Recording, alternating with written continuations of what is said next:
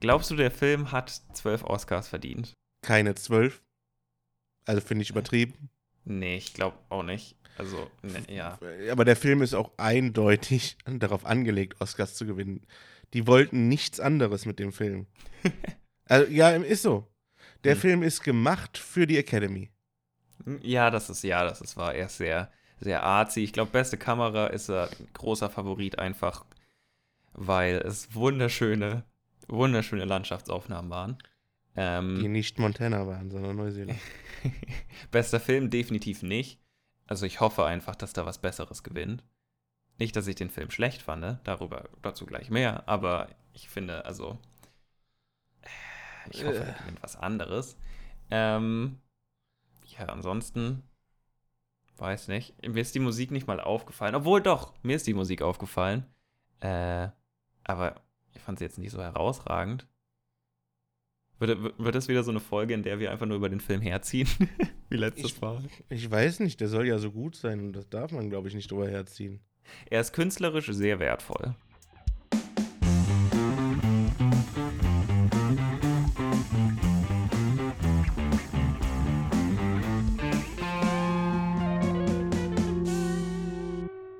Hallo und herzlich willkommen zu einer weiteren Folge von Between the Scenes, einem Podcast, in dem wir über Filme reden. Ich bin Felix. Und ich bin Alex. Und ich möchte mich erstmal für Hall entschuldigen, falls es Hall gibt in dieser Folge von mir, weil ich umgezogen bin und das Zimmer noch relativ leer ist. Äh, deswegen, please excuse, wir reden heute über The Power of the Dog, den meist Oscar-nominierten Film dieses Jahres. Der Film mit den meisten Oscar-Nominierungen, der von einer Frau, bei dem von einer Frau Regie geführt wurde. Ja. Falls das irgendwie Sinn ergibt. Genau. Das ist richtig und daran wird sich auch aufgehangen. Also das, das findet die Academy ganz gut, denn so können sie wieder mal zeigen, dass sie ja nicht konservativ sind und festgefahren in ihrem Denken, sondern guck mal, der Film hat, den der Film hat eine Frau gemacht. Wir, wir häufen den jetzt mit Preisen zu. So. Ja bisschen bissig formuliert, aber ja, das ist schon irgendwie ersichtlich gewesen, die letzten Jahre bei den Oscars. Ich meine, letztes Jahr habe ich es nicht geguckt. Anyways, worum geht es in The Power of the Dog? Ich bin gespannt, was du, was du dazu zu sagen hast. Worum es da jetzt geht? Ja. Er hat zwei Brüder, ja. Der eine ist halt der harte Hund, der Cowboy, der da die Viehzucht oder was das da ist, ja, die Ranch halt. Mhm führt mit seinem Bruder zusammen, der aber eher der weichliche und äh, höfliche Typ ist. Und man würde ja eigentlich vermuten, ja, hier ist der Starke und da ist der Schwache, aber diese Rollenbilder werden später aufgelöst. Jedenfalls die beiden reiten erstmal durch die Gegend und dann treffen sie eine Frau und der Schwächere von beiden heiratet die Frau und der Stärkere von beiden, also Phil, findet das gar nicht gut, weil die ist ja bestimmt nur aufs Geld aus. Äh, und der äh, Sohn von ihr ist viel zu weibig. um es mal so zu sagen. Ja, und ähm, es geht dann im Prinzip darum, ja, was passiert? Ja, wird halt die, die Beziehung zwischen Phil im Prinzip und seinem, wie sagt man? Das ist ja nicht sein richtiger Neffe. Stiefneffe. Wird quasi äh, hm. gezeigt. Und die Beziehung von Phil zu ähm, zu Rose auch ein bisschen, weil sie, er treibt sie auf jeden Fall in die Alkoholabhängigkeit und ja, äh, ja. aber eigentlich ist er derjenige, der mit unterdrückter Homosexualität lebt. Äh, ja. Und ja. Das, ja. Der, der Film hat viele, viele Ebenen. Ähm, ich, hab, ich war gespannt, wie du, also wie du es zusammenfassen wirst, weil ich nach dem Film nicht wirklich wusste, also ich, ich konnte es nicht auf den Punkt bringen, worum es in diesem Film geht. Ähm, und am, im Endeffekt bin ich wieder da gelandet, wo ich schon am Anfang des Films war, nämlich so nach den ersten zehn Minuten dachte ich mir so, okay, das wird ein Film, alt gegen neu, äh, altes Denken gegen irgendwie den Aufschwung der Neuzeit, weil das, also so Neuzeit in Anführungszeichen, aber also es spielt in 19, also spielt 1925 in Montana und äh, genau einfach dieses, dass äh, ähm, Phil quasi noch Viehzucht auf die alte Art betreibt und noch ein richtiger Cowboy ist und Vieh umhertreibt und äh, sein Bruder George ist, äh, trägt, also das sieht, man sieht schon an der Kleidung, so Phil trägt noch so die, quasi, wie man sich einen Cowboy vorstellt. Phil gespielt von Benedict Cumberbatch und äh, sein Bruder George gespielt von Jesse Plemons. Genau. Dem Real-Life-Lebensgefährten von Kirsten Dunst. Mit, ah. mit, die haben auch zwei Söhne zusammen. Ah, okay, cool. Äh, genau. Der, der trägt halt einen Anzug und hat schon ein Auto äh, und fährt oft mit dem Auto hin und her und Phil reitet auf, oft auf dem Pferd und Phil mag das gar nicht. Und Phil benutzt äh, nicht das Bad. Ja, genau, dass sein Bruder so reinlich ist und Auto fährt und äh, ja, quasi eine Frau aus einer Stadt heiratet. Und genau, also ich, ich glaube, der Film handelt davon, dass es quasi Stadtleben versus Landleben ist und wie die beiden miteinander koexistieren können. Und ja, ich glaube, das ist so das Thema, das sich irgendwie durchzieht, aber es vermischt sich und vermengt sich und ja. Ähm, der Film ist schwer zu deuten oder beziehungsweise es ist schwer auf den Punkt zu bringen, wovon er wirklich handelt, weil der Film, glaube ich, auch darauf ausgelegt ist, dass du dir deine eigenen Gedanken machst und Lücken, die gelassen werden, mit deinen eigenen Ideen füllst. Ähm, es gibt wenig Dialog in dem Film und viele lange Einstellungen und äh, bedeutsame äh, Detailaufnahmen von Gesichtern oder, ja, weiß nicht, Objekten, irgendwelchen Bewegungen, denen einerseits durch Musik Bedeutung gegeben wird, aber denen du auch einfach selbst beim Gucken Bedeutung geben musst. Sonst ist es kackenlangweilig. Ja, ich finde halt, ich finde es halt weniger dass die, also, ja, erstmal das meiste, was du sagst, stimmt, aber für mich ist halt, für mich denn ist halt nämlich, dass es da weniger um Stadt versus Landleben geht, sondern erstmal, sondern den, den Unterschied, äh, die, die, den Kontrast stark und schwach und äußere Stärke, innere Schwäche gegen äußere Schwäche, innere Stärke. So dieser Twist, den, der steht für mich da mehr im Mittelpunkt zwischen den beiden.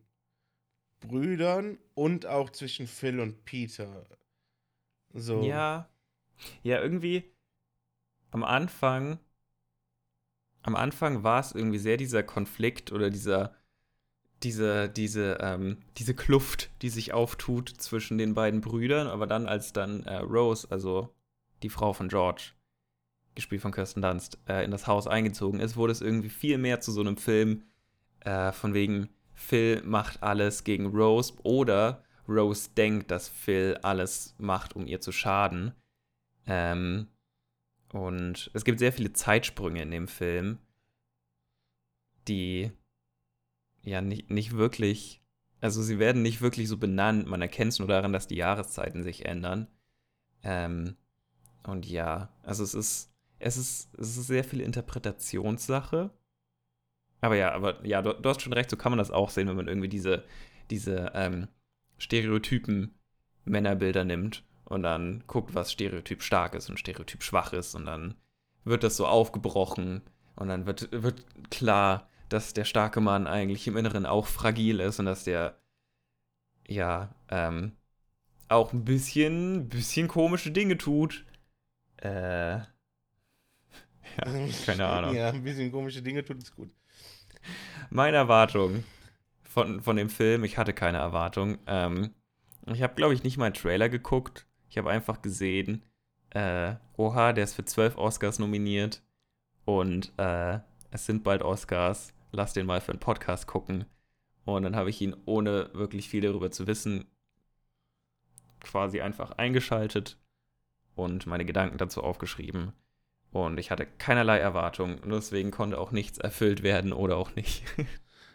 ich bin halt mit der Erwartung reingegangen, dass ich wahrscheinlich mehrere Anläufe brauchen werde, um den zu gucken, weil ich gesehen habe, zwölf Oscar-Nominierungen, da war für mich klar, okay, artsy Gedöns. Ja, ähm, und Oscar-nominierte Filme sind für mich oft schwierig, wenn, weil ja, der Film und um das auch dann zu bestätigen, ja, das ist genau das eingetreten. Ich habe den nicht in einem Mal gucken können. Ich habe, glaube ich, irgendwie erstmal drei Anläufe gebraucht, um den überhaupt weiter zu gucken, weil ich absolut ja. keine Lust hatte. Und äh, dann musste ich den auch in, in drei oder vier Stücken gucken, weil ich mich wirklich, wirklich, und das ist nicht mal böse gemeint, mehr oder weniger gelangweilt habe.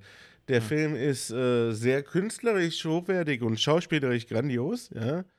Keine Frage. Aber ähm, mir fehlt halt vollkommen der Unterhaltungsaspekt in diesem Film. Das ist halt, dieser Film ist Kunst und nicht Unterhaltung. Er ist ein Think Piece oder sowas. Ja, irgendwie sowas. Ja, es ist, ja. Äh, ich hatte es schon angesprochen, aber ja, es, es gibt sehr viele, sehr viel Raum für Interpretationen. Also dieses, was, was Alex zusammengefasst hat am Anfang, dass äh, Rose von Phil in den Alkoholismus getrieben wird, das ist halt nicht in Stein gemeißelt. So, wir sehen ein paar Szenen, wo Phil sich quasi über Rose lustig macht, weil sie irgendwie außer Übung ist beim Klavierspielen. Und äh, dann ist quasi ein Zeitsprung. Ähm, und plötzlich sehen wir Rose, wie sie jeden Tag bechert und irgendwie Phil so gut wie möglich aus dem Weg geht und äh, Phil, der ihr hinterher spioniert und ja, so kleine Dinge tut, um sie zu piesacken. Und es wirkt halt wie psychologische Kriegsführung. So, als würde er sie ähm, definitiv äh, fertig machen und auch fertig machen wollen. Ja, auch nur äh, deswegen verbringt er meiner Meinung nach Zeit mit Peter. Ja, genau, ja, genau. Also das, das, darauf wollte ich gerade hinaus und dann später verbringt er Zeit mit Peter, über den er sich erst am Anfang lustig macht, äh, weil er Blumen aus Papier gemacht hat und ähm, ja, sich generell nicht sehr stereotyp männlich verhält. Äh, ich habe gerade Anführungszeichen in der Luft gemacht. Ähm, deswegen die Sprechpause. Mhm. Und ja, dann, also ich weiß nicht. Also ich, ich glaube schon, dass äh, Phil anfangs versucht, Peter auf seine Seite zu ziehen, einfach nur um Rose weiter zu schaden. Zumindest ist es, ist es definitiv auch das, was Rose denkt. Weil sie immer dagegen ist, wenn Peter Zeit mit Phil verbringt. Aber ich weiß nicht, es gibt so ein paar Szenen, die implizieren würden, dass Phil dann tatsächlich irgendwie äh, ja, positive Gefühle für Peter entwickelt. Ähm, und es gibt Implikationen, dass Peter mehr als positive Gefühle für Phil entwickelt. Äh, ich war sehr froh, dass ähm, das nie wirklich quasi gesagt wurde, ob die beiden was miteinander haben oder nicht, weil ich das fucking creepy fand. Ähm, einfach, ja, weil Peter minderjährig war, glaube ich. Das weiß ich ähm, nicht. Und auch ein, es, äh, Phil auch einfach ein sehr, sehr. Phil ist einfach ein Arschloch. Ja, also aber der, ist, der ist Arschloch durch und durch. Ähm, der ist vielleicht innerlich gebrochen und kaputt und unterdrückt Homosexualität. Äh, und hatte irgendwie hat die Liebe seines Lebens oder sowas verloren. Irgendwie Bronco Henry, von dem spricht er. Sein der Mentor. hat ihm das Reiten beigebracht, sein Mentor ähm, der offensichtlich auch sein Lover war, weil er ein, ein Taschentuch von Bronco Henry immer dabei hat und ich glaube, er trägt es an seinem Schritt und das ist fucking creepy. Er benutzt, ähm, also nicht nur das, er benutzt es zum, äh, das ist ein Halstuch, kein Taschentuch. Ja. Er benutzt ja. es zum Masturbieren. Ja. Deswegen habe ich es Taschentuch genannt, weil es und er äh, selten am Hals trägt. Trägt es am Hals beim Schwimmen oder Baden. Ja. Ja, ich äh, glaube, weil er es weil nie von seinem Körper ablegen kann oder möchte. weil die Beziehung einfach so innig ist. Und er hat ja, er hat so ein kleines, so eine kleine Hütte im Wald sich gebaut, wo äh, so Sportmagazine sind. Ähm, mit sehr arzi Fotos von muskulösen Männern. Also. Ja, und äh, die, die Szene, wo er den Sattel putzt. Ja, die war auch von Bronco hat. Ey, das ist also ja. Nicht wie, ich würde es nicht so beschreiben, aber das ist schon eine erotische, fast erotische Handlung, die er da. Äh, ja, ja, das war auch definitiv so, definitiv so inszeniert, wie er da irgendwie das Öl drauf streicht und irgendwie den berührt ja. und dann später berührt Peter den Sattel halt genauso. Ja. Äh, aber was ich sagen muss, ob da, die, du sagst, es ist ein Think Piece und man muss viel selbst interpretieren und genau das ist ja auch das Verhalten von Peter, weil, naja, Ne? Äh, man könnte denken, hey, vielleicht steht der auf den, aber, mhm. am Ende, aber man kann auch genauso sagen, hey, der hat den am Ende umgebracht. Ja, genau, ja, stimmt. So, ähm, weil er dem ganz bewusst eine mit Milzbrand verseuchte Kuhhaut gegeben hat. Aber vielleicht hat er sie ihm auch nicht, na wohl, ja, vielleicht schon, ich weiß nicht. Also Peter das ist auch so ein bisschen, Äh, hat auch so ein paar meine, psychopathische oder soziopathische Züge. Weil meine Meinung, also mein, meine, ähm, meine, wie soll ich sagen, Interpretation vom Ende ist, mhm. dass mhm. er die ganze Zeit, die ganze Zeit nur in Anführungszeichen Rache für seine Mutter haben wollte, mhm. sich dem genähert hat, um an ihn ranzukommen und ihm irgendwann, wenn sich die Chance ergibt, ne, ja. zu schaden. Und das war dann halt mit dieser Kuhhaut mit dem Milzbrand. Ja, ähm, ich, wusste, ich wusste nicht, dass Anthrax oder Anthrax auf Deutsch Milzbrand ist. Ähm, gut zu wissen. Äh, ja, aber genau, das, das dachte ich mir dann auch, oder ich dachte mir am Ende, dass das impliziert wird vom Film auch so ein bisschen, weil Peter dann halt so dasteht mit seinen Gummihandschuhen und dem Seil und äh, sich eingrinst, als seine Mutter wieder happy ist. Äh, aber dann dachte ich mir, was war das für ein, was war das für ein Plan von Peter? Ähm, irgendwie, also weil dann, also es gab ja so viele, ähm, so viele wie sagt man, Puzzleteile, die zusammenfallen mussten, damit er ihm äh, die, die heute es geben ging, konnte, die also verseucht sind, weil es musste ja vieles passieren sein. Irgendwie, er, er musste darauf wetten, dass seine, dass seine Mutter die, die heute an die Natives abgibt und dadurch Phil nichts mehr hat, um das Seil fertigzustellen, damit er ihm das Stück geben kann, damit er das Seil fertigstellen kann. Nein, nein. Ich glaube nicht, dass genau der Plan war, diese heute zu verwenden, um ihn zu töten. Hm. Der Plan war, sie, ihm nahe zu kommen, weil der Typ selten Nähe zulässt ah, und ihn dann, dann komplett emotional zu äh, zerstören und wenn möglich auch noch andersweitig, anderweitig. Und genau hm. das hat er gemacht. Der hat, der hat den, weil, wenn du jetzt denkst, ja, ähm, der hätte das im letzten Moment erkannt, dass hm. dieser Peter diese Haut ihm absichtlich gegeben hat das bricht dich ja nochmal komplett. Hm. So, so das, das macht dich komplett kaputt. Dann da kannst also so und und und der hat der hat den emotional und körperlich gebrochen und hm. somit wirklich alles zerstört, was der hatte. Ja, ich glaube, Phil wusste aber nicht, wieso er am Ende verreckt ist. Ich glaube. Ja, nee, das ist. Er, er wirkte sehr desillusioniert, aber. Ja, aber. Äh, aber jetzt ergibt es auch Sinn, äh, oder zumindest in deiner Theorie ergibt das Sinn, wieso Peter gesehen hat, dass Phil quasi die ganze Zeit eine Verletzung an der Hand hat und trotzdem weiterarbeitet und als Medizinstudent nicht gesagt hat, du, das ist ziemlich gefährlich, lass mich dir mal deine Hand verbinden, sondern einfach nur zugeguckt hat und sich gedacht hat, mm -hmm, mm -hmm, du blutest an der Hand. Ja. So. Ja. Hm. Ja, ich äh, ich weiß nicht. Irgendwie, äh, ich habe sehr viel geschrieben, nachdem ich den Film fertig geguckt hatte. Ähm, und ich bin mir immer noch nicht sicher, ob ich den Film mag. Also, wirklich, ich kann nur sagen, von meinem Standpunkt her aus, für einen unter, von einem, als wenn sich ein Unterhaltungsfilm mir wünsche, mag ich den nicht. So. Wenn ich jetzt so Bock auf so Artsy-Zeug habe, oder, oder gute schauspielerische Leistungen sehen will, hm. dann kannst du den absolut machen. Meiner Meinung nach haben da äh, Jesse Plemons und Kirsten Dunst und auch der Schauspieler von Peter teilweise um einiges besser gespielt als Benedict Cumberbatch. Ja. Aber, ähm, ja. Ja. Äh, ich, also ich glaube, wenn man, wenn man Kubrick-Filme mag, dann, also wenn man Filme von Stanley Kubrick mag, dann ist dieser Film auch eher was hm. für einen oder eine. Ich will jetzt nicht unbedingt widersprechen.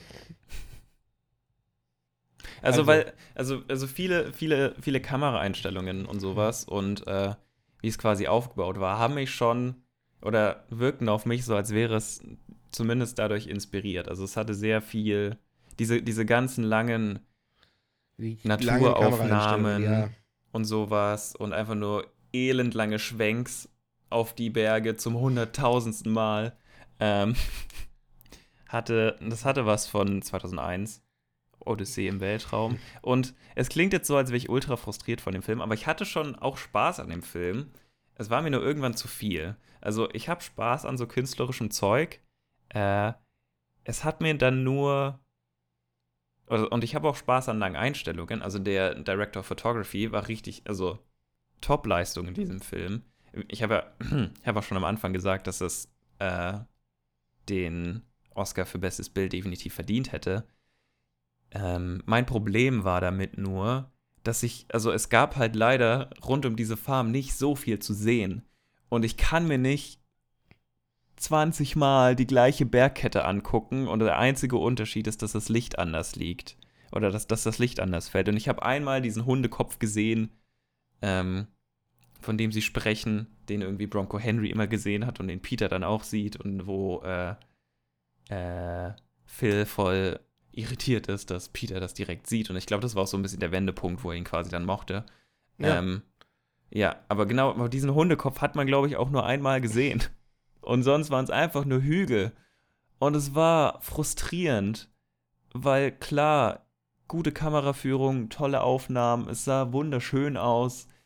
Aber das ist, ja, das war halt es war erstmal nicht unterhaltend und dann war es auch irgendwann einfach nicht mehr, da konnte ich das Künstlerische nicht mehr äh, wertschätzen und wurde auch davon gelangweilt. Ja, und ich finde, ja, der Film hat sich schon tatsächlich leider gezogen. Weil, also ich finde, wenn er ein bisschen kürzer gewesen wäre und ja, diese Interpretier du was rein Szenen ein bisschen kürzer gewesen wären, dann hätte er mir deutlich besser gefallen. Äh, ja, ich habe eine Vermutung, nämlich, dass er wie auch, habe ich schon angesprochen, 2001 Odyssey im Weltraum, dass er vielleicht besser wird, je öfter man ihn guckt. Aber ich weiß nicht, ob ich das jemals herausfinden werde. Vielleicht so in ein paar Wochen, in ein paar Monaten, in ein paar Jahren. Aber wenn ich mich daran erinnere, dann werde ich dir Bescheid sagen, ob er besser wurde oder nicht. Ich finde 2001 auch langweilig übrigens. Äh, ja, das dachte ich mir schon. aber ich mag Clockwork Orange. Ja, weil der verstörend ist. Ja, der ist verstörend. Und ja, ich mag auch Full Metal Jacket, aber der ist auch verstörend. Ich glaube, ich mag verstörende Filme. Äh, auf jeden Fall, ja, wie gesagt, für mich halt auch, ich würde mir, also ich werde mir nicht nochmal angucken. Also ich finde halt vom künstlerischen Standwert her sollte man dass sich das mal ruhig angucken, ja, gerade wenn man sich interessiert auch für halt Oscar-nominierte Filme und so weiter und so fort. Und mhm. ähm, lohnt sich bestimmt, den mal zu gucken, wenn man wirklich möchte. Aber wie gesagt, nochmal gucken werde ich ihn wahrscheinlich nicht. Und ja. Das ist aber auch nur, wie gesagt, meine oder mehr oder weniger unsere Meinung, weil der Film halt bei den Kritikern absolut eingeschlagen ist. Mhm. Ja, der hat 94% positive Bewertungen bei Rotten Tomatoes. Irgendwie ein Durchschnitts. Wie, wie, wie ist der Audience Score? warte, irgendwie eine Durchwegswertung von 8,5. Ähm, Metakritik ist 89. Audience Score, Audience Score 79 Prozent. Hm. So, das ist halt trotzdem noch äh, sehr positiv, ne? Ja.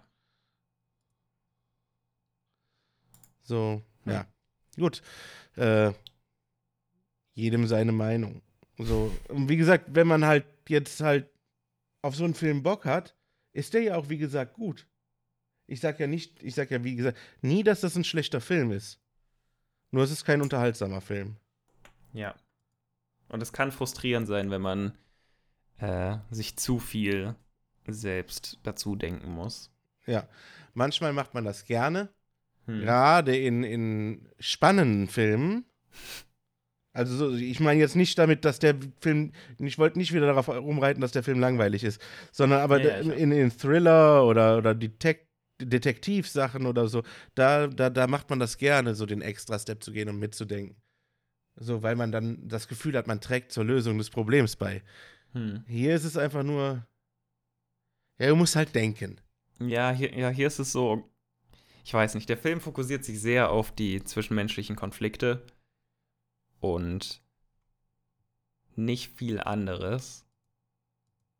Und selbst die zwischenmenschlichen Konflikte werden halt nicht ganz dargestellt. Und es gibt irgendwie, glaube ich, keinen wirklich großen Streit. Ja. Äh, also, also, also, also es gibt keinen, es gibt keinen Punkt, wo das Fass überläuft oder sowas, sondern es brodelt halt so vor sich hin und man sieht quasi die Reaktion der einzelnen Charaktere auf sich gegenseitig und ähm, Ja. Also ich kann schon verstehen, dass das halt dann nicht sehr äh, befriedigend oder unterhaltend ist, weil es halt im Endeffekt nicht dem typischen Schema verläuft oder nach dem typischen Schema verläuft. Also die Spannungskurve ist schon da, aber sie ist irgendwie verzogen, finde ich. Ähm, ja, und wie gesagt, ich hatte auch richtig Probleme, überhaupt runterzubrechen, worum es in dem Film geht. Also ich glaube, das ist auch so ein bisschen das Ding, dass der rote Faden so versteckt ist, dass es, äh, wenn man sich nicht bemüht, ihn zu finden oder wenn man auch einfach nicht danach suchen will, sondern unterhalten werden will, dass, dass es dann einfach nicht Klick macht. Ja, genau. Ähm, weil es halt einfach Arbeit ist und manchmal, oder du wolltest bestimmt nicht arbeiten, wenn du den Film guckst. Oder aktiv dazu beitragen, dass dir der Film gefällt. Ich mache sowas manchmal gerne, ähm, aber auch nicht immer. Und ja, irgendwo habe ich auch Grenzen. Ja, pass auf, das ist halt auch noch so eine Sache, ne? Weißt du, wenn ich jetzt nichts anderes zu tun hätte, als mich damit zu beschäftigen, mit Filmen zu beschäftigen, dann mhm. würde ich das echt oft gerne tun, mich da wirklich intensiv mit beschäftigen und aktiv dazu beitragen, dass ich den Film mag. Aber für mich ist halt ein Film, wenn ich jetzt so drüber nachdenke, ich gehe arbeiten, ja, ich bin, hm. ich bin happy, ich habe am Tag, äh, in der Woche habe ich vielleicht abends drei, vier Stunden Zeit. Hm. So bevor ich wieder ins Bett muss nach der Arbeit. So. Grob geschätzt. Ähm, da bleibt nicht mehr viel, um noch Filme zu gucken. Weil man ja nicht, das ist ja nicht nur Freizeit, man muss ja auch noch Haushalt machen. Und ja. in, wenn ich dann einen Film gucke, dann ist es für mich halt manchmal einfach wichtiger, unterhalten zu werden. Ja. So. Natürlich, es gibt immer noch die, die, die Situation, wo man auch so etwas mal dann ähm, sich reinarbeitet. Hm. Aber das ist, macht man dann bewusst und möchte das. So. Ja. Ich habe gerade überlegt, weil du die, weil du das Arbeiten angesprochen hast. Ähm, du sagst ja immer so, das ist ein Film für Samstagabend oder sowas. Ähm, mhm. Oder ich sag mal, ich weiß nicht, ob ich es schon mal gesagt habe, aber manche Filme sind für mich Sonntagmittag-Filme. Ich bin mir nicht sicher, wann ich diesen Film empfehlen würde. Ich glaube einfach irgendwann unter der Woche, so Mittags. gegen Abend. Mittags, wo man die meiste Konzentration hat. ja, nee, also ja, irgendwie so. Morgens ja, so, früh. Ja, so, so, so nachmittags, nach dem, nach dem zweiten Kaffee, äh, wenn der zweite Kreativschub kommt, erstmal diesen Film gucken oder sowas.